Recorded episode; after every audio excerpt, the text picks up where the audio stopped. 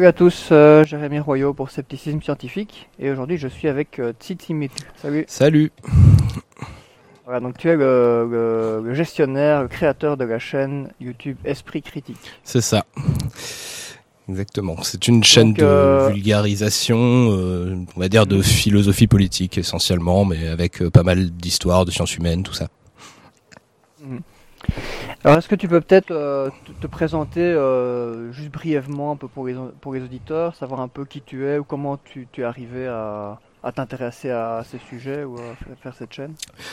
Alors, euh, bon, ben, je, j'ai 37 ans, je m'intéresse au scepticisme depuis très longtemps, je dirais, je sais pas, une vingtaine d'années. En fait, c'est vraiment une démarche personnelle euh, à la base, c'est juste un intérêt personnel pour euh, juste essayer de comprendre euh, le monde dans lequel je vis. euh, j'ai tendance à dire même que c'est une, une sorte de goût que j'ai, c'est-à-dire que j'aime comprendre des trucs et à chaque fois que je comprends des trucs, je suis content. Et donc, euh, bah, je me suis très vite intéressé euh, à la science en général.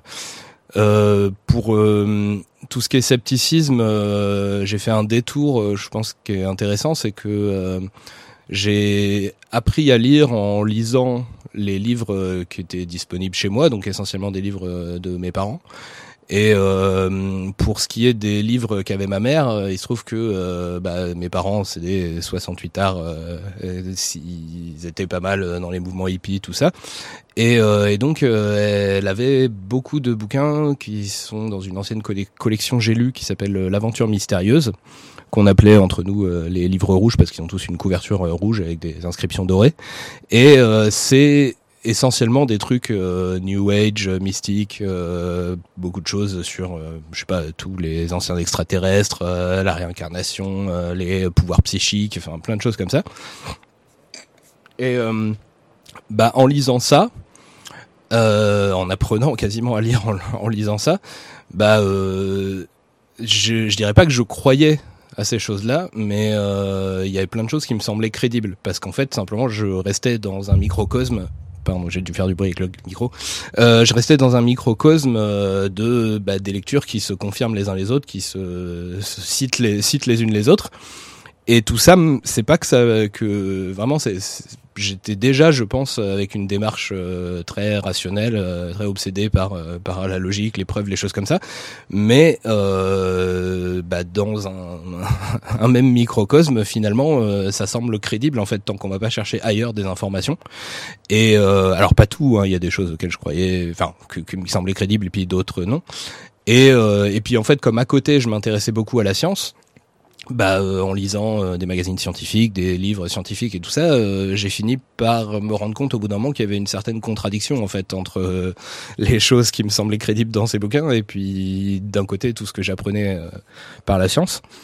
Et euh, bah ça m'a fait pas mal réfléchir sur, enfin bon, du, coup j'ai j'ai laissé tomber ces ces, ces théories là, euh, mais ça m'a fait pas mal réfléchir sur comment on peut croire à ces choses-là, euh, sur le fait de me rendre compte que voilà, je pouvais pas considérer que les gens qui y croyaient étaient juste des débiles, euh, voilà, qui, avaient des explications, que même quelqu'un de très rationnel pouvait com- complètement euh, tomber dedans euh, si euh, s'il n'avait pas cherché les informations au bon endroit et voilà.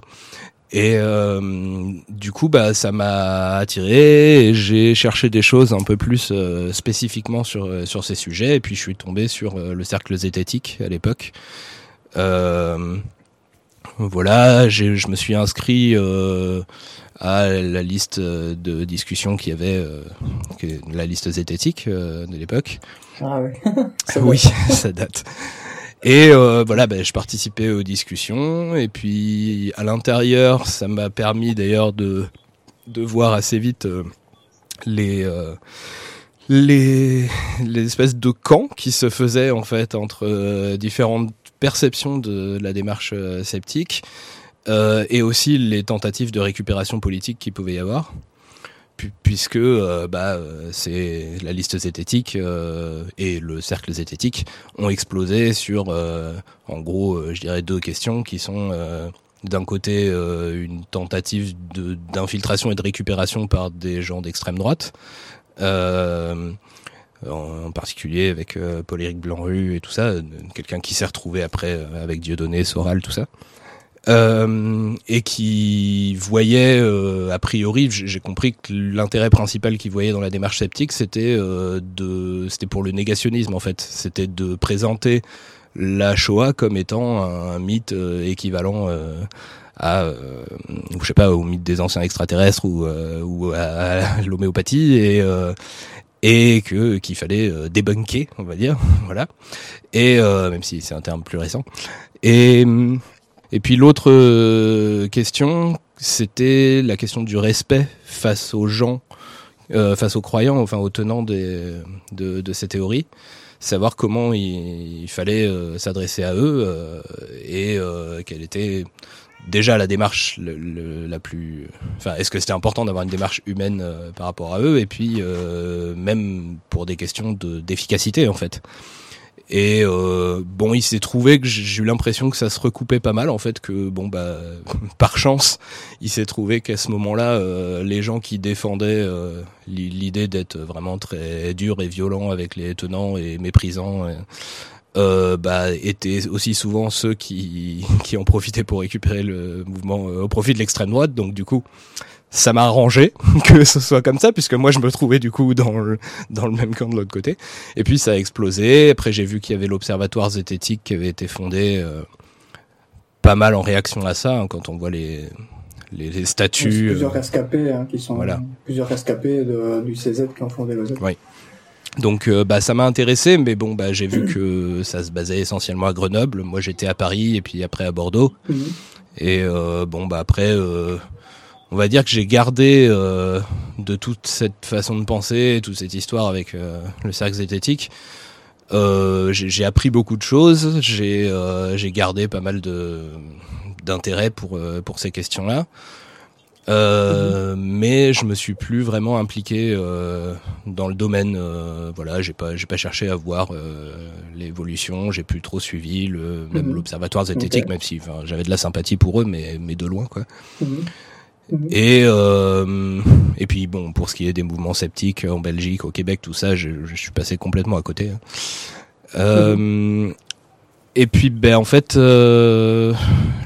l'idée euh, de la chaîne, euh, c'est venu plus euh, en réaction aux échecs de mes de, de, mes tentatives précédentes de pour pour faire des activités dans ma vie, voilà, et essayer de gagner ma vie, ce genre de choses, avec la musique et tout.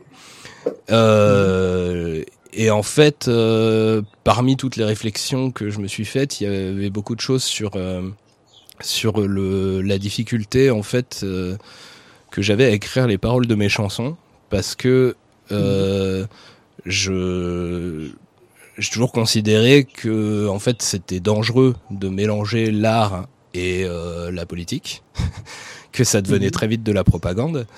J'essayais de m'en préserver par ma façon de d'écrire, mais le fait est que bah euh, donc je parlais moi de politique dans mes chansons tout bêtement parce que je, je savais pas trop quoi raconter d'autre, j'avais pas envie de raconter ma vie, ce genre de choses, et puis je pensais avoir des choses intéressantes à dire euh, sur le sur le sujet, enfin même de, de philo en général. Hein. Moi j'ai toujours tendance à ramener à la philo euh, des choses que les gens ramènent à la politique, mais et euh, et puis ben en fait euh, ouais j'en suis arrivé à l'idée qu'il fallait que j'essaye de séparer en fait les, les deux le côté artistique et le côté euh, message on va dire enfin des, des, trucs à dire ce qui me permettrait à la fois de dire plus librement ce que je pense sans avoir peur de euh, faire de la propagande parce que je manipule les gens par les émotions et tout ça euh, et en même temps de garder quand même le plaisir de faire des choses euh, artistiques mais qui serait dans des domaines plus séparés. Et sur la chaîne YouTube, ça me semblait euh, en fait une bonne solution. Bon, pour plein plein d'autres raisons, hein. je, je, me suis retrouvé sur YouTube, euh, mais euh, mais une des raisons, c'était ça, c'était que euh, bah en fait, je savais que j'avais voilà, j'adore faire des débats, discuter, expliquer des choses aux gens. Je l'ai fait plein de fois, de plein de façons, avec des avec des des formations dans différents milieux militants, avec bon plein plein de choses. Et là, dans une chaîne YouTube, bah, je pouvais euh, expliquer plein de choses de cette façon, garder le côté artistique pour euh, pour l'habillage, pour la musique qu'il y a derrière, pour ce genre de choses, mais euh, que mon propos soit vraiment beaucoup plus rationnel et posé et qui qui se mélange pas avec un discours émotionnel qui pourrait s'apparenter plus à de la manipulation, voilà. Et il se trouve que mon projet a mis énormément de temps à se faire. Euh, il y a eu genre quatre ans entre le moment où j'ai eu l'idée et non trois ans et demi on va dire euh, le moment où j'ai eu l'idée et le moment où j'ai j'ai sorti la première vidéo. Et entre temps du coup bah, le projet a pas mal changé parce que euh, j'avais l'intention de parler pas mal de ce qu'on appellerait de la zététique on va dire. Euh, et puis bah ça ça m'a semblé plus en plus euh, inutile dans le sens où entre temps il y a eu plein de chaînes euh, qui se sont développées qui faisaient ça très bien.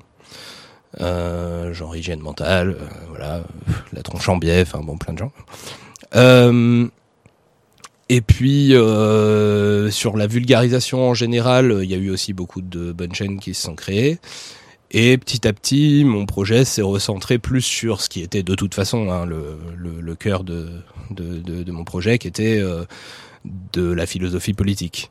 Mais avec toujours euh, enfin voilà je je sépare pas dans ma tête euh, ces différentes façons de penser. Pour moi les outils de la zététique euh, qu'on applique au paranormal euh, c'est des choses qu'on pourrait qu'on devrait appliquer dans dans tous les domaines. Et donc bah c'est comme ça que je pense aussi quand quand je réfléchis à la politique à la philosophie plein de choses. Donc du coup, j'ai toujours ce, ce, ce fond-là qui est, qui est sous-jacent, même si euh, bon, ça, ça prête un peu à, confusion maintenant le, le, titre de ma chaîne euh, Esprit critique, parce que maintenant c'est beaucoup associé euh, à la zététique, euh, au scepticisme scientifique, ce genre de choses. mais c'est plus justement toutes ces chaînes YouTube qui ont qui ont eu cet effet-là d'associer le terme esprit critique à tout ça, alors que bah, pour moi c'était quelque chose de plus général juste euh, sur le fait de d'être capable de de prendre du recul sur euh, sur ce qu'on ce qu'on entend sur ce qu'on dit sur les préjugés pouvoir remettre en cause euh, remettre en cause toutes les fausses évidences ce genre de choses. Et donc bah quand je l'ai fait quand quand je me suis lancé avec ma, ma chaîne YouTube comme en plus j'avais déjà euh, fait le générique avec esprit critique dedans et que euh, bon euh, en plus il y a une sorte de jeu de mots avec mon, mon pseudo Andy Demil qui est un petit démon nocturne qui aime emmerder les gens donc c'est une sorte d'esprit critique. Voilà. Je, je, suis pas fier du jeu de mots mais donc bon bah voilà j'ai gardé le truc et c'est marrant parce que je m'attendais vraiment à ce que les premiers contacts que j'ai avec des youtubeurs ce soit plus euh, du côté euh, des gens qui parlent de politique, euh, des gens qui font de la vulgarisation scientifique en général.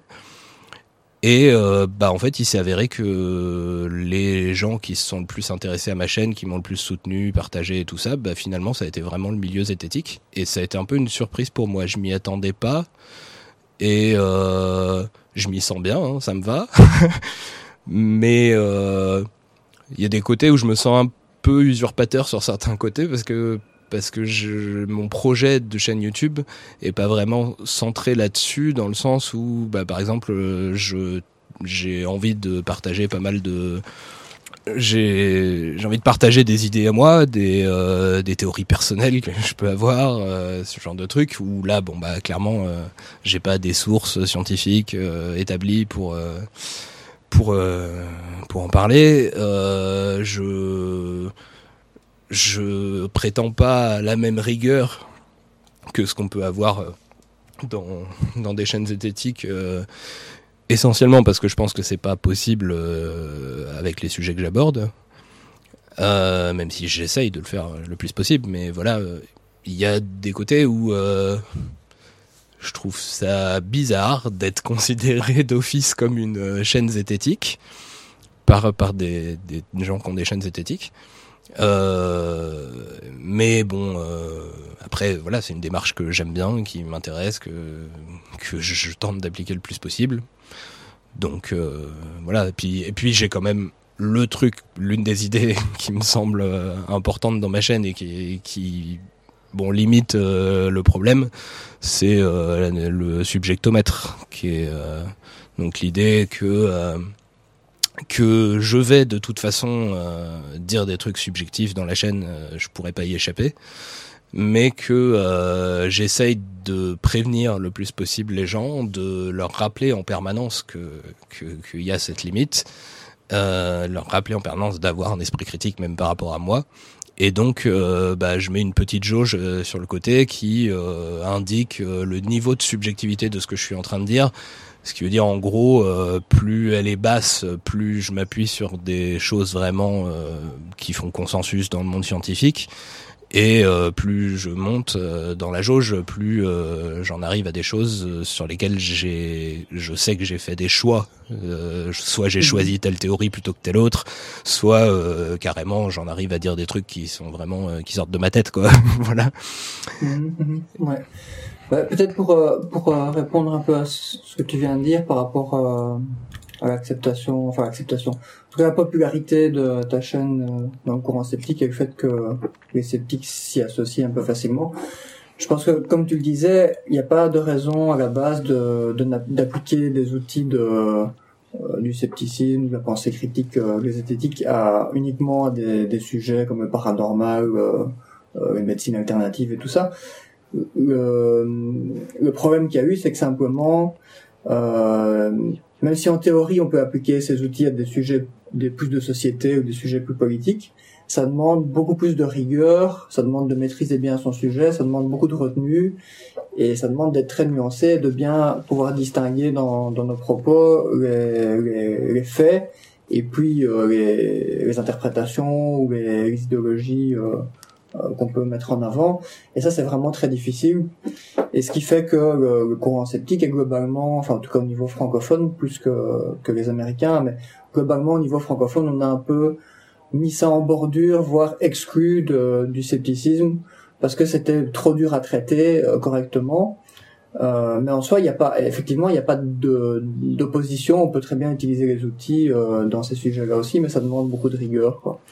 Euh, et c'est d'autant plus dur sur des, des médias en ligne, hein, genre groupe Facebook, forum, etc. Parce que là, euh, comme c'est euh, tout le monde peut intervenir, bah, on a des gens de différents niveaux, de, et avec différentes capacités de prise de recul, ce qui amène à des débats qui sont très vite ingérables et pas du tout constructifs sur ces, sur ces sujets.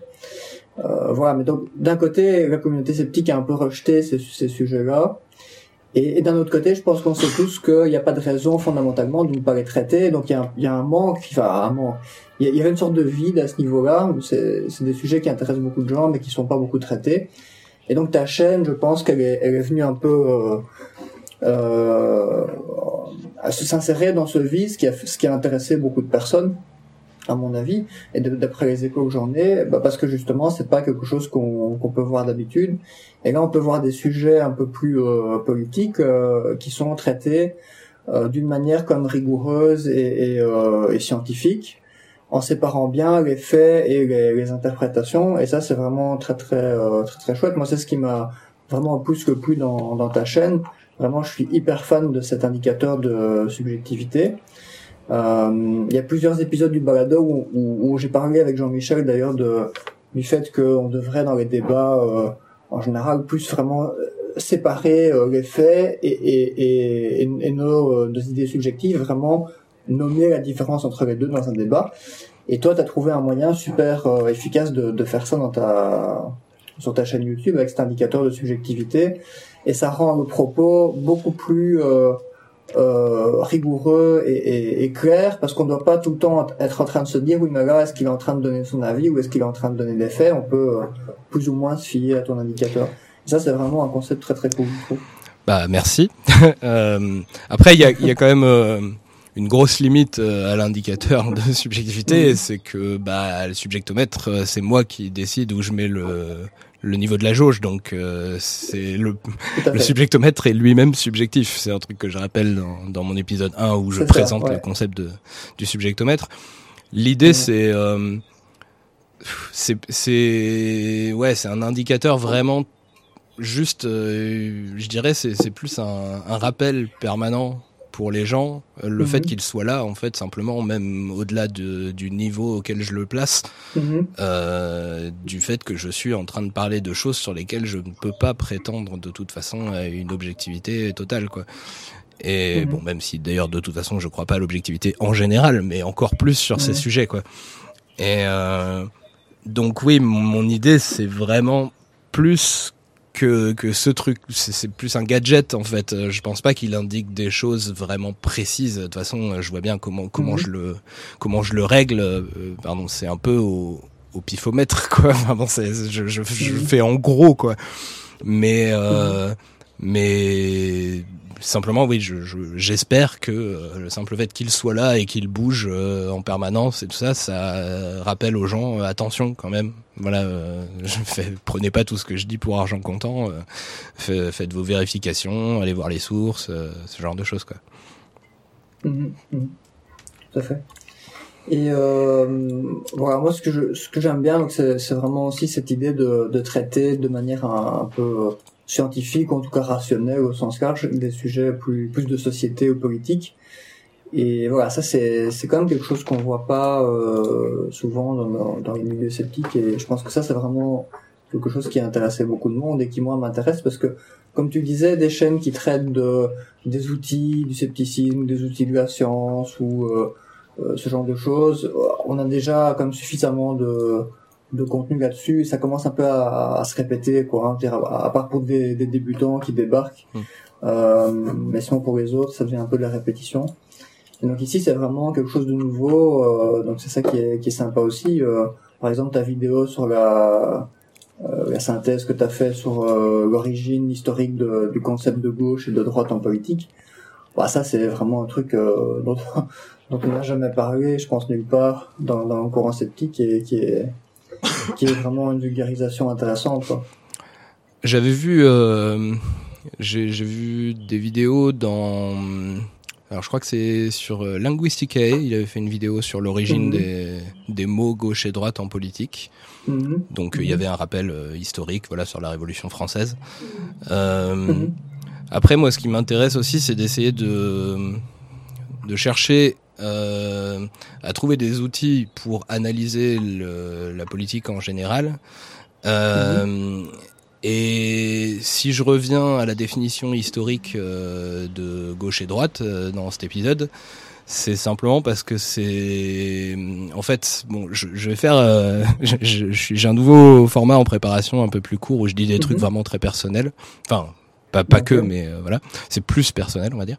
Et euh, il y en a un sur euh, la question des mots et des définitions, parce qu'il y a beaucoup de débats, euh, à mon avis, sur lesquels euh, le défini- les définitions des mots posent énormément de problèmes. En particulier, euh, soit les gens croient qu'ils sont pas d'accord, alors qu'en fait ils parlent pas de la même chose.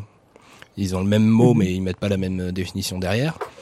Ou l'inverse, c'est-à-dire que les gens croient qu'ils sont d'accord, alors que non, parce Mhm. qu'ils mettent pas la même définition derrière le, le même mot. Et euh, c'est une réflexion permanente euh, pour moi euh, sur ces trucs-là. Je sais que j'ai essayé vraiment de, de me mettre à distance de tous ces mots dans lesquels beaucoup de gens investissent énormément de valeur avant même de les avoir définis. Genre euh, la liberté, ou, euh, ou alors se dire de gauche Ouais. ou de droite, ou, ou je sais pas, la République, la démocratie, enfin plein de choses sur les- Mhm. lesquelles euh, il va y avoir plein de gens qui sont entièrement d'accord pour dire que c'est très important, mais pourtant quand on leur demande de définir, bah euh, ils ont pas trop de définitions, ou alors des définitions très différentes. Et euh, moi, à chaque fois que j'utilise des mots, euh, je me pose ces questions de la définition que je mets derrière. Et euh, bah il y a plein de d'impératifs qui que j'essaie de respecter, mais qui sont contradictoires. C'est-à-dire que à la fois je veux être compris de tout le monde, donc euh, je peux essayer d'utiliser euh, les définitions dans leur, euh, enfin les, les mots dans leur définition la plus courante, quoi. Sauf que, bah, en général, la définition courante, elle est pas claire, elle est, elle est très floue, elle peut être contradictoire, euh, pas complète et tout ça. Euh, je peux essayer, sinon, euh, donc d'aller chercher les définitions euh, qui qui sont utilisées par les spécialistes du sujet. Euh, donc en général, elles sont quand même plus réfléchies, plus euh, plus claires, plus nettes. Euh, mais le problème, c'est qu'elles peuvent être euh, complètement contradictoires avec la définition courante, donc ça peut faire pas mal de confusion. Mmh. et puis enfin, il y a simplement la nécessité d'avoir des des définitions qui permettent d'expliquer des choses, quoi, qui donc ouais, que la définition soit vraiment euh, euh, utile, euh, que, que le mot devienne utile par sa par sa définition. Euh, genre bon, si on si si on fait une définition qui s'applique à absolument rien dans notre monde, bon bah le mot est plus vraiment utile, quoi.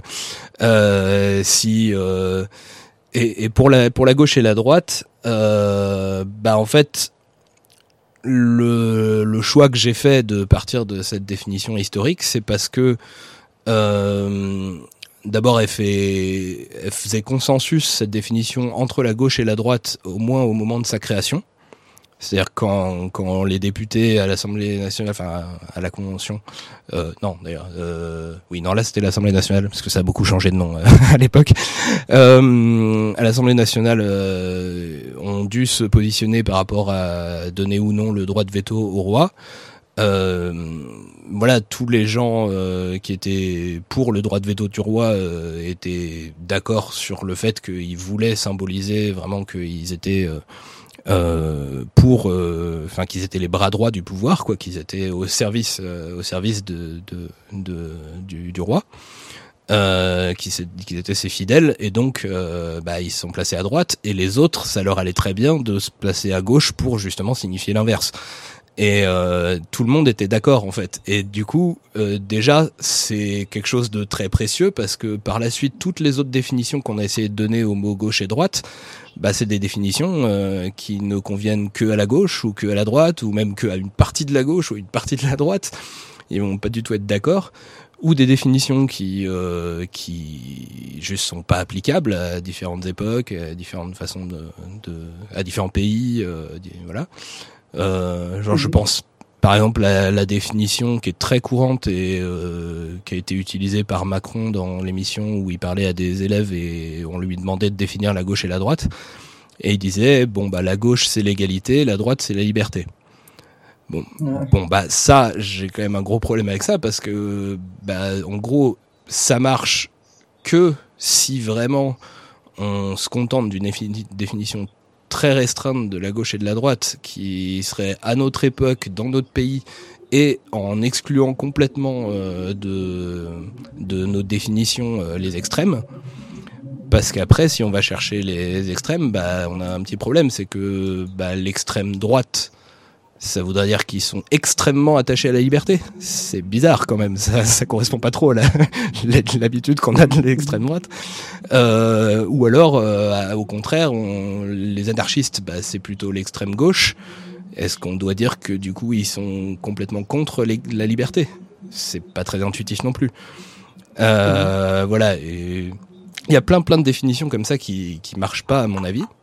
La définition historique, je pense que elle marchait à l'époque.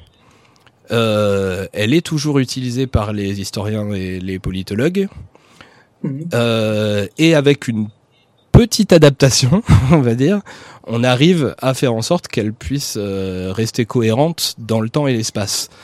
Euh, c'est-à-dire, bon, la notion en question, c'est un truc que j'ai pas inventé, hein, c'est le, le, sinistrisme, euh, qui est le fait de constater que au fur et à mesure du temps, les mouvements de gauche euh, ont tendance à se décaler vers la droite mhm. et qu'au fur et à mesure, il y a des nouveaux, nouveaux mouvements de gauche qui apparaissent et qui prennent leur place. Mhm.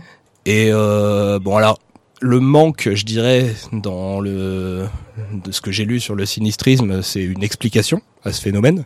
Ça, c'est ce que je tente de faire moi dans mon épisode. Et là, pour le coup, on est vraiment dans un truc très subjectif quoi c'est mhm. c'est moi qui qui essaye de, de proposer ça euh, donc bon euh, en gros euh, l'idée que euh, que en fait bon, ça, c'est un, truc plus général qui est déjà accepté par euh, les historiens, les politologues, c'est de pas se baser uniquement sur la question du droit de veto du roi, évidemment, mais de voir plus généralement ce que ça signifie, dans le sens où bah, être pour le droit de veto du roi à l'époque, ça voulait dire vouloir conserver le système précédent euh, où le roi avait tous les pouvoirs Euh, et être contre le droit de veto du roi, ça voulait dire vouloir changer le système pour proposer un truc nouveau.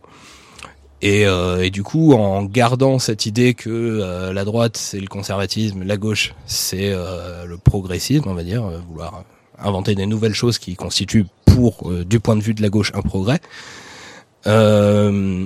bah ça marche dans un certain sens euh, et je pense que ça permet de comprendre euh, le sinistrisme, donc ce phénomène de passage de gauche à droite si on va jusqu'au bout de l'idée, puisque bah en fait mhm. une fois que la gauche donc la gauche veut changer le monde, une fois qu'elle l'a changé, bah elle veut plus le changer puisqu'elle a obtenu ce qu'elle voulait. Donc par définition, elle devient de droite et elle pousse les anciens mouvements de droite plus à droite et elle laisse la place à l'apparition de nouveaux mouvements gauche, de gauche euh, sur sa gauche. Ça, c'est un truc personnel. Euh, je sais que je prends parti en, en faisant ça, mais si je défends ces définitions, c'est là où justement je, je, je, je trouve que ma mon, mon assimilation à, à, la zététique commence à devenir un peu tendancieuse. C'est que euh, mhm. c'est que c'est vraiment un choix de définition que je fais. Et je pense que les définitions des mots, c'est une question de majorité et de minorité, c'est-à-dire comment les, les gens euh, donnent des définitions. Euh, enfin, quelle est la définition qui est la plus visitée Bah, c'est juste la majorité des gens qui décident quoi en fait. Euh... Tout à fait. Après, après tu peux, comme comme tu l'as un peu fait, tu peux en gros dire qu'il y a une définition euh, qui est basée sur l'histoire, qui est basée sur le, sens originel, et tu peux dire qu'il y a une définition qui est basée sur le consensus populaire aujourd'hui en 2018. C'est deux définitions qui sont basées sur des, critères différents et, euh, on n'est pas forcément obligé d'en mettre uniquement une en avant, comme si les autres n'existaient pas. Donc je pense qu'on peut, tu peux mettre une définition en avant tout en tout en expliquant que c'est une, une définition basée sur certains critères et qu'il y en a d'autres. Bah en fait dans mon épisode 3, euh, je prends la peine de d'expliquer pourquoi euh, les je pense que les autres définitions sont pas euh, pertinentes et sont pas applicables euh, et pourquoi du coup euh, pour prendre en compte ce que les autres définitions de gauche et droite voudraient prendre en compte, il faut aller chercher, enfin inventer d'autres notions en fait, euh, voilà, aller chercher d'autres paramètres. euh, donc oui, j'assume que euh, que c'est euh, de toute façon bon, il y a mon subjectomètre hein, pour pour pour le montrer. J'assume que c'est un choix que je fais et pour moi, la justification, c'est que bah, j'essaye d'établir des bases sur lesquelles on peut discuter le plus clairement possible euh, de, de philosophie politique. Euh, et j'ai l'impression que bah, juste il y a des définitions qui permettent de le faire et d'autres qui ne permettent pas de le faire en fait. Et donc bah, je je en fait pour moi je, je rentre dans le rapport de force en fait en défendant une définition. Alors heureusement il se trouve que euh, la plupart du temps quand même j'essaye de pas être tout seul à la, défendre quoi cette définition surtout sur des trucs aussi généraux que gauche et droite. Là voilà je je m'appuie quand même sur euh, bah là, les, les, historiens, les politologues et tout ça. Donc euh, c'est pas c'est pas rien, mais il y a quand même une partie de de de ce que je défends dans mon épisode sur la gauche et la droite qui est clairement un truc euh, personnel quoi. Et mmh. voilà, je, je... C'est ça. Maintenant, tu le, comme tu dis, ça, c'est pas juste ton idée. Et ce qui est, ce qui est bien, c'est qu'au moins à ce moment-là, on a une définition claire qui peut servir de point de départ à, pour clarifier les termes et, et clarifier le débat. Et après, ça n'empêche pas de rajouter là-dedans d'autres points, mais au moins, on, sait de quel, on sait d'où on part et on sait de quoi on parle objectivement. Ce qui n'est pas le cas dans beaucoup de débats, parce que finalement, la plupart du temps, quand on discute de politique avec euh, Monsieur Tout le Monde, Madame Tout le Monde, ou nos collègues, ou nos amis, notre famille, bah c'est toujours un gros flou. On sait pas de quoi les gens parlent. Ils donnent plein d'avis sur des trucs euh, auxquels ils connaissent rien. Et, et, voilà, donc euh, c'est vraiment pas clair, comme tu le disais, même les termes, même si on emploie les mêmes termes, on, on sait même pas euh, vraiment de quoi on parle. Quoi. Donc du coup, même, même en choisissant une définition parmi plusieurs, ce qui est en partie arbitraire, au moins on sait de quoi on parle à la base et on peut partir de là pour euh, construire un débat quand même relativement euh, compréhensible et, et, avec des idées qui sont qui sont définies. Et ça n'empêche pas de rajouter d'autres définitions après ou d'autres aspects qui n'étaient pas inclus dans la définition de départ. Quoi. Ouais. Après, ce qui est vrai, c'est que je, je pense que c'était pas forcément très clair euh, dans mes épisodes 2 et 3, euh, justement le fait que, que j'assumais de faire un choix de définition. Mhm.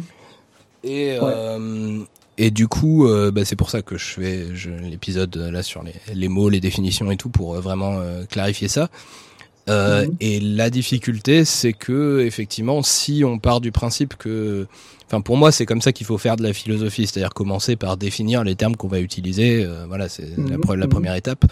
Euh, Ouais. Mais euh, ça nécessite quand même de demander un effort aux gens qui est de, si si c'est pas pour eux leur dé- définition de ces mots-là, de faire abstraction de leur propre définition pour la discussion, de se dire ok Mhm. alors euh, dans le cadre de cette discussion, gauche ça voudra dire ça, droite ça voudra dire ça parce que c'est ce Mhm. qu'il a Mhm. défini au début. Euh, et qu'après la discussion, je pourrais revenir avec mes définitions à moi, euh, voilà, dans, dans la vie de tous les jours. Mhm.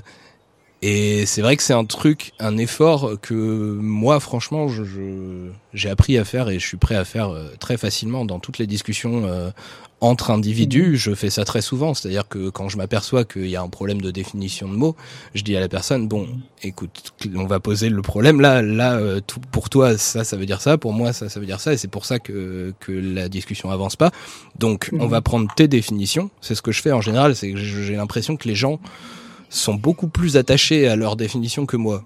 Ils ont beaucoup de mal à s'en défaire et, euh, et à accepter qu'on voilà de- de- de- de- d'utiliser d'autres définitions, même le temps d'une discussion. Donc dans des discussions Mhm. individuelles, je, en général, je propose d'abandonner mes dé- définitions à moi et d'utiliser les définitions de l'autre personne. Bon, le problème que ça pose des fois, c'est que bah, j'ai envie de parler d'un truc, et si j'accepte les définitions de l'autre, bah, ce truc-là n'a n'a plus de mots pour le pour le dire. Donc il faut utiliser un autre mot. euh, voilà, je peux inventer un mot, j'en sais rien.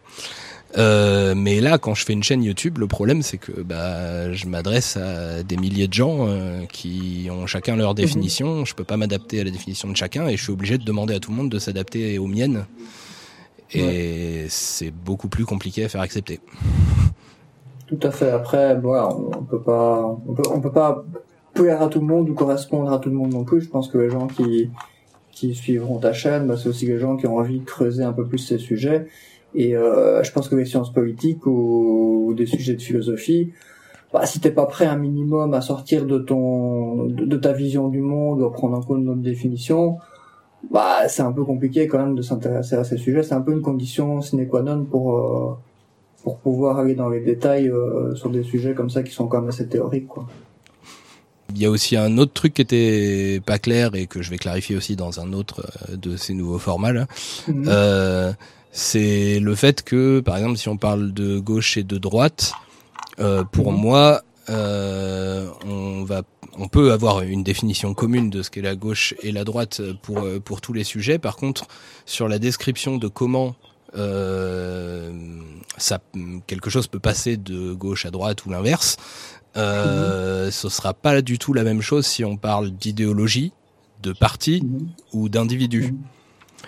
Et en fait, dans mon épisode sur la gauche et la droite, je parle exclusivement des idéologies. Et ça, j'ai vu qu'il y a pas mal de gens qui avaient pas compris. Par exemple, des gens qui me qui me disaient mais Ouais. non, mais ça marche pas pour euh, pour tel parti, tel parti, ou alors euh, pour euh, les est-ce que on peut l'appliquer aux individus et tout. Et euh, voilà, donc je vais faire des trucs spécifiques sur les partis et les individus pour montrer qu'il y a d'autres phénomènes qui qui rentrent en compte.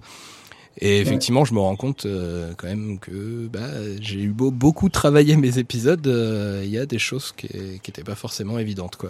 J'aurais dû plus insister sur le fait que je parlais vraiment exclusivement des idéologies dans, dans cet épisode. Ouais, bah, ça c'est un peu inévitable avec des, des épisodes où il y a beaucoup de matière, comme ce que tu as fait. On peut pas non plus euh, prévoir toutes les incompréhensions possibles ou les imprécisions possibles.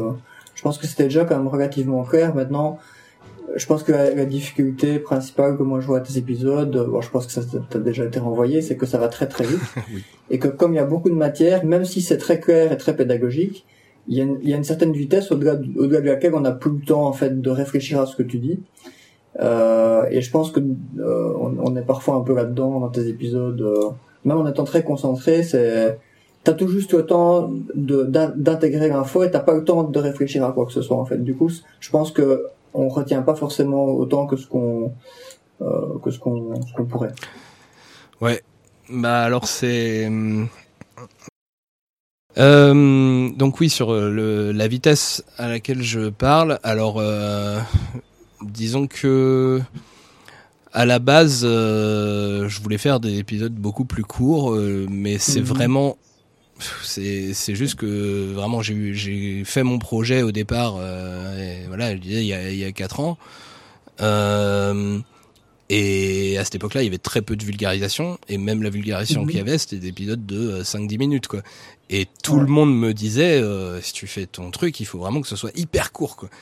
Et mhm. moi, mon problème, c'est que, bah, je pense que le monde est complexe, que mhm. Ce qui est, enfin, si on veut dire des choses euh, intelligentes, on est obligé de le faire de manière bah, complexe, et que donc ça prend du temps. Et du coup, bah, j'ai essayé à la fois de réduire les épisodes dans de, au maximum, mais ça rentrait toujours pas dans un truc suffisamment court. Et déjà, le fait de faire 20 euh, minutes pour mon premier épisode, je considérais que c'était plutôt un échec, et j'en arrive plutôt à 30 minutes sur certains épisodes maintenant. Du coup, bon, mon nouveau format, il sera un peu plus court, mais ce sera en plus des, des épisodes euh, habituel. Bon, alors il se trouve que ça a évolué maintenant sur YouTube. Euh, les gens ont plus l'habitude de regarder des vidéos plus longues. Donc c'est de moins en moins un problème, mais euh, ça reste un truc quand même, un obstacle euh, pour pas mal de gens. quand ils voient une vidéo d'une heure, bah ils mettent même pas même pas play quoi pour pour certains. Et du coup, c'est voilà, c'est essentiellement ça qui m'a fait condenser beaucoup. Euh, et puis aussi, c'est vrai que bah, c'était euh, à l'époque où j'ai conçu la chaîne, euh, c'était aussi euh, un peu la façon de faire sur YouTube en général. Quoi, tout le monde parlait très vite. Et mhm. ça aussi, c'est vrai que ça a un peu évolué. Il y a des mhm. gens qui prennent plus le temps. Mhm. Et bah, j'ai des avis un peu contradictoires là-dessus. C'est vrai que ça revient assez fréquemment qu'on me dise que ça va trop vite. Mais j'ai aussi des gens qui euh, me disent, euh, voilà, au contraire que c'est très bien, voire que c'est trop lent. j'ai déjà eu des ah critiques de gens qui me disaient, euh, il faut il faut plus couper, il faut le faut, plus faut, faut arrêter les amphétamines. Hein. j'ai j'ai un ami même qui a l'habitude de regarder souvent des vidéos en accéléré et il regarde mes vidéos ah en accéléré quoi, parce que il trouve ça lent. Donc c'est assez bizarre. Je pense bon c'est pas mal générationnel, ce genre de choses. Mais euh, ouais, je sais, je j'essaye de trouver le juste équilibre. Euh, c'est pas facile. Mm. Je pense que euh, je je mets un petit peu plus de respiration euh, entre les phrases dans les tout derniers épisodes, mais on me dit toujours quand même que, euh, que, que c'est trop rapide pour certains et puis pour d'autres non. Donc euh, voilà, mhm. je sais pas. Je pense que ouais, je, je, comprends ce que tu dis. Après là, je, vais donner mon avis euh, très subjectif, mais je pense qu'il y a une tendance globale dans la société à vouloir des trucs qui vont vite, qui demandent pas beaucoup de réflexion et, et qu'on peut enchaîner comme ça de manière un peu compulsive. Et je pense que c'est pas c'est pas toujours une bonne chose d'aller dans ce sens-là non plus on voit qu'il y a quand même beaucoup de chaînes très populaires qui font des vidéos euh, assez longues et ça ne ça les empêche pas d'être populaires. Euh, voilà, donc évidemment, il y a une différence entre faire une vidéo qui fait 25 minutes et puis faire une vidéo d'une heure. C'est clair qu'une heure, ça devient un investissement vraiment conséquent, même pour les gens qui décrochent pas. Mhm. Mais voilà, je trouve que euh, si tu fais 25 ou 30 minutes pour un sujet qui est vraiment théorique, avec beaucoup de nuances, beaucoup de complexité, comme euh, ces questions politiques, euh, ça me paraît déjà d'un bon compromis. Parce que si maintenant tu dois faire ça en 15 minutes, bah, je veux dire, t'as beau vulgariser aussi bien que tu veux, il y a plein d'informations, de détails qui vont passer à la trappe et ça va devenir une vidéo euh, d'introduction très basique au sujet, quoi. Ce qui est ce qui perd aussi une partie de son intérêt. On peut pas tout avoir en même temps, évidemment. Et puis j'ai aussi euh, un choix de sujet. En fait, euh, j'ai tendance à dans les choix de sujets que que je fais. Mon idée, c'est de d'essayer de dire des choses que j'ai pas vues ailleurs. Euh, voilà, ça m'intéresse pas de dire des choses qui sont déjà consensuelles. J'ai envie d'apprendre des choses mhm. aux gens et tout ça. Et mhm. euh, du coup, bah, je vais souvent contre euh, certaines idées reçues. Et bah, d'une manière générale, quand on explique des choses euh, qui sont contraires euh, à l'intuition ou aux habitudes, bah, il faut plus de temps que pour expliquer ce avec tout quoi tout le monde est déjà d'accord en fait. Mhm. Donc euh, voilà, c'est c'est la grosse limite. Et puis toujours l'idée que vraiment pour moi c'est très fondamental. Le monde est complexe, donc voilà, bien c'est- sûr. on est obligé de d'expliquer des des choses complexes de manière complexe. Et euh, donc euh, ouais, c'est vraiment un compromis que j'essaye de faire euh, sur entre la, la possibilité que, que que les gens aient envie de d'aller voir la vidéo et en même temps que je trahisse pas ce que j'ai envie de dire quoi. Mhm. Ce qui effectivement m'empêche complètement euh, de traiter les sujets que j'ai traités pour l'instant en épisode euh, en, en 10 ou 15 minutes. Même si Mhm. j'ai trouvé certains sujets pour euh, donc ce nouveau format euh, que je pouvais traiter euh, dans, dans, dans cette durée-là. Quoi. Ok. Et euh, justement, est-ce est-ce que on peut avoir une petite idée de, de tes prévisions pour le futur? Qu'est-ce que tu comptes euh, traiter euh, comme sujet dans l'avenir pour sur ta chaîne? Alors, bon, comme je fais des mes épisodes avec les sketchs de fin, en général, ça fait un lien avec le sujet de la, la vidéo suivante. Euh, Mhm. Du coup, bah, j'essaie de prévoir euh, au moins euh, trois ou quatre vidéos euh, à l'avance, enfin sur les sujets. Donc, je sais que Mhm. euh, les, le prochain, qui est déjà écrit, ce sera sur le sexe biologique. Ensuite, euh, le bonapartisme. Les, euh, après, c'est la mince, euh, les, les robots, le- l'intelligence artificielle, tout ça. Ok.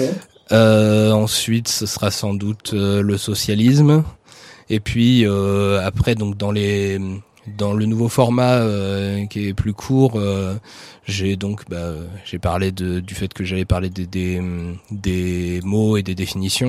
Euh, je vais faire euh, un truc sur euh, comment euh, les partis évoluent sur l'axe gauche-droite. Donc euh, voilà, c'est Mhm. autre- une autre notion que les idéologies. Euh, Encore un truc sur les, les individus euh, là-dessus.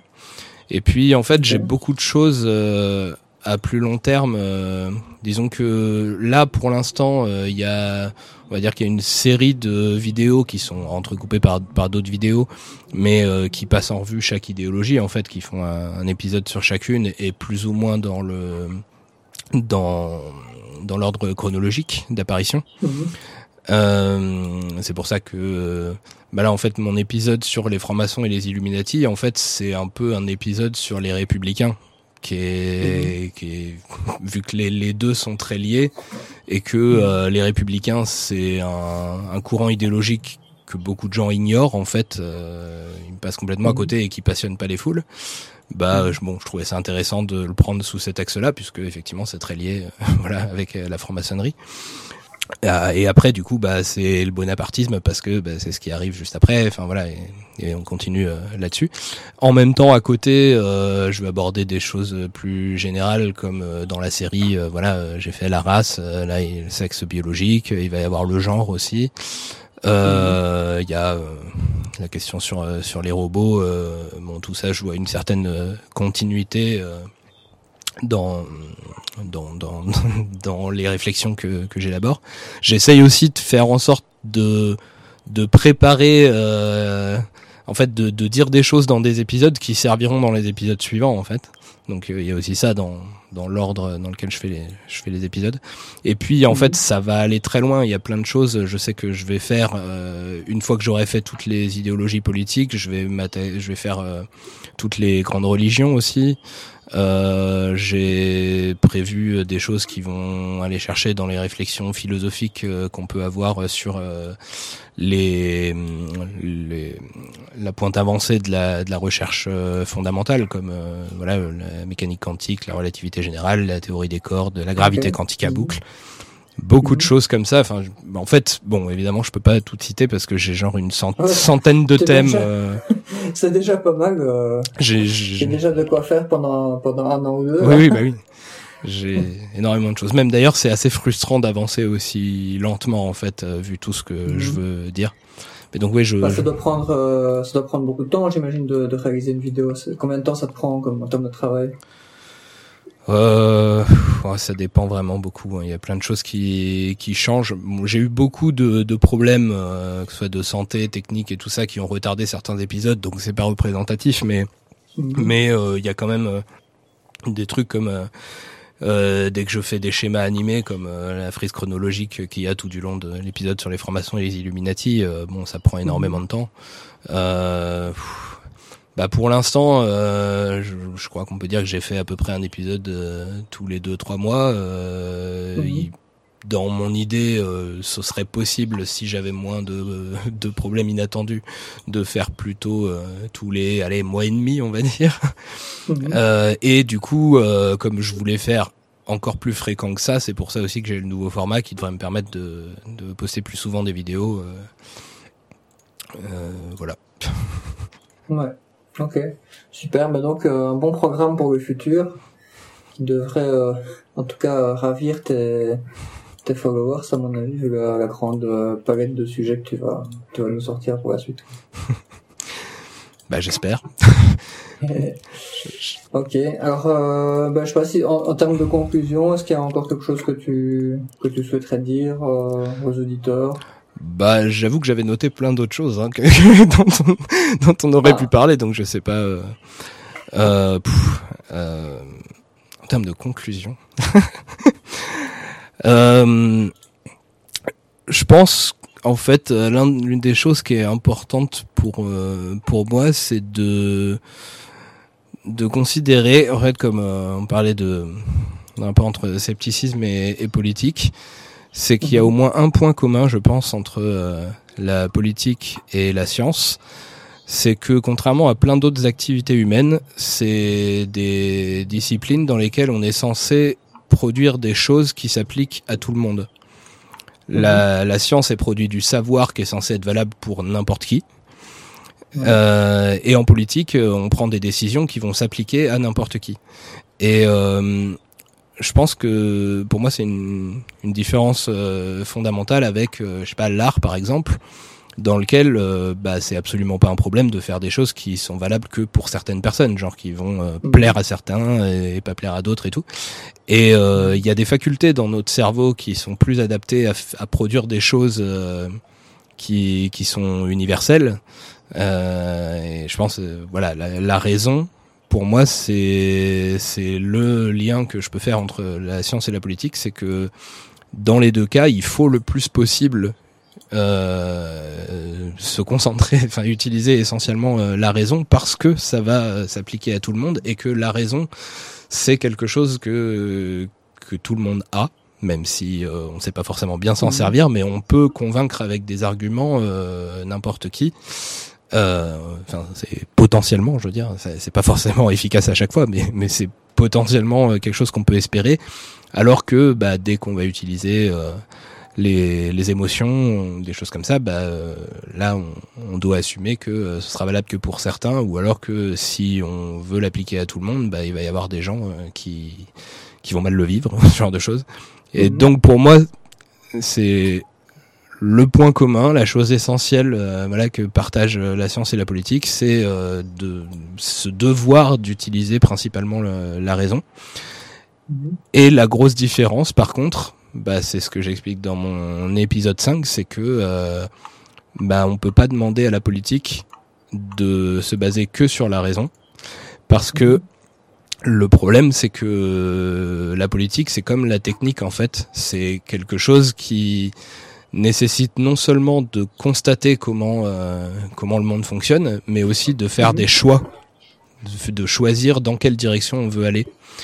Et ça, choisir dans quelle direction on veut aller, c'est un truc dans lequel il faut renoncer à, à pouvoir le prouver scientifiquement.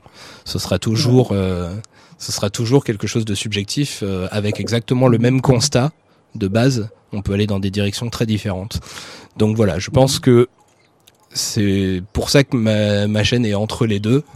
C'est que il y a sur sur le constat du monde tel qu'il est et sur euh, la méthode pour changer les choses, la science a toute sa place et là là-dedans je j'utilise beaucoup tous les outils du scepticisme scientifique. Mhm.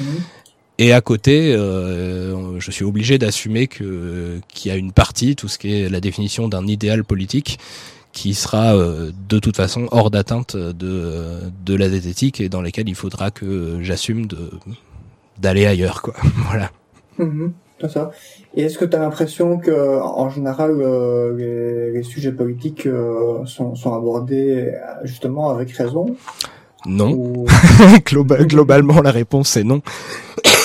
je pense que, bah, malheureusement, euh, pour moi, comme je disais au début, euh, quand on met trop de de de raisons dans l'art, ça devient de la propagande. Et inversement, quand on met trop de sentiments dans la politique, ça devient aussi de la propagande.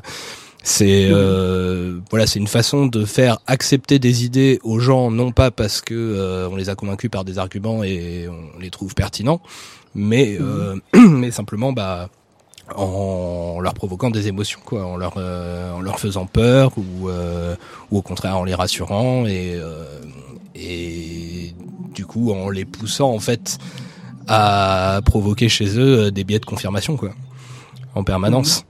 Euh, pour aller vers euh, les idées qui les rassurent euh, ou, euh, ou pour rejeter les idées qui leur font peur, plutôt que bah, essayer de, de, de raisonner, effectivement. Mhm. Donc oui, je pense que, c'est plutôt ça la politique actuellement et d'ailleurs dans l'histoire, hein, c'est plutôt ça en général. Hein. Mais après, il y a, y a, un idéal, il y a un idéal politique vers lequel j'aimerais qu'on tende, euh, ce qui est mhm. quelque chose, par exemple, la démocratie, c'est quand même quelque chose qui va dans ce sens-là, dans l'idée que euh, bah on peut faire de la politique plus rationnellement si on reconnaît que personne n'a la vérité absolue, personne n'est plus compétent que les autres pour euh, définir un idéal et tout ça, et qu'il faut que ça, mhm. ça se passe dans la confrontation d'idées si voilà le, fait de favoriser le débat, euh, c'est quelque chose qui va un peu dans ce sens-là, euh, de la même manière que euh, bah, en science on a appris qu'il valait mieux qu'il y ait plein de gens qui travaillent sur le même sujet et qui refassent les expériences et qui les revérifient pour qu'on évite le plus possible les erreurs. Donc il y a des choses qui qui s'améliorent un peu dans ce sens-là, mais globalement, il y a quand même toujours énormément de politiques qui qui se rendent bien compte que si l'idée c'est pas de de réellement euh, faire avancer la société, mais juste de faire une carrière politique, bah en mhm. fait euh, la manipulation c'est quand même souvent plus efficace que la raison malheureusement. Malheureusement, effectivement. Ok, super. Ah, ça fera une bonne conclusion. Euh, bah, en tout cas, merci euh, d'avoir été avec nous pour cet épisode. Pas de souci. Je pense que ça m'a fait plaisir. Ça intéressera en tout cas, bah oui, nous aussi ça, ça, intéressera en tout cas les auditeurs. Et voilà, je pense qu'on va suivre avec euh, avec intérêt euh, tes, tes, prochaines vidéos. Et euh, voilà, pourquoi pas euh, même reparler un peu de politique un de ces jours dans le futur sur le sur le podcast. Ouais, bah ça m'intéresse bien. je suis disponible. Ok, mais en tout cas merci Et à je continuerai à écouter le podcast aussi. Ah super. Et euh, bah voilà, à bientôt en tout cas. À bientôt. Merci. Ciao, ciao.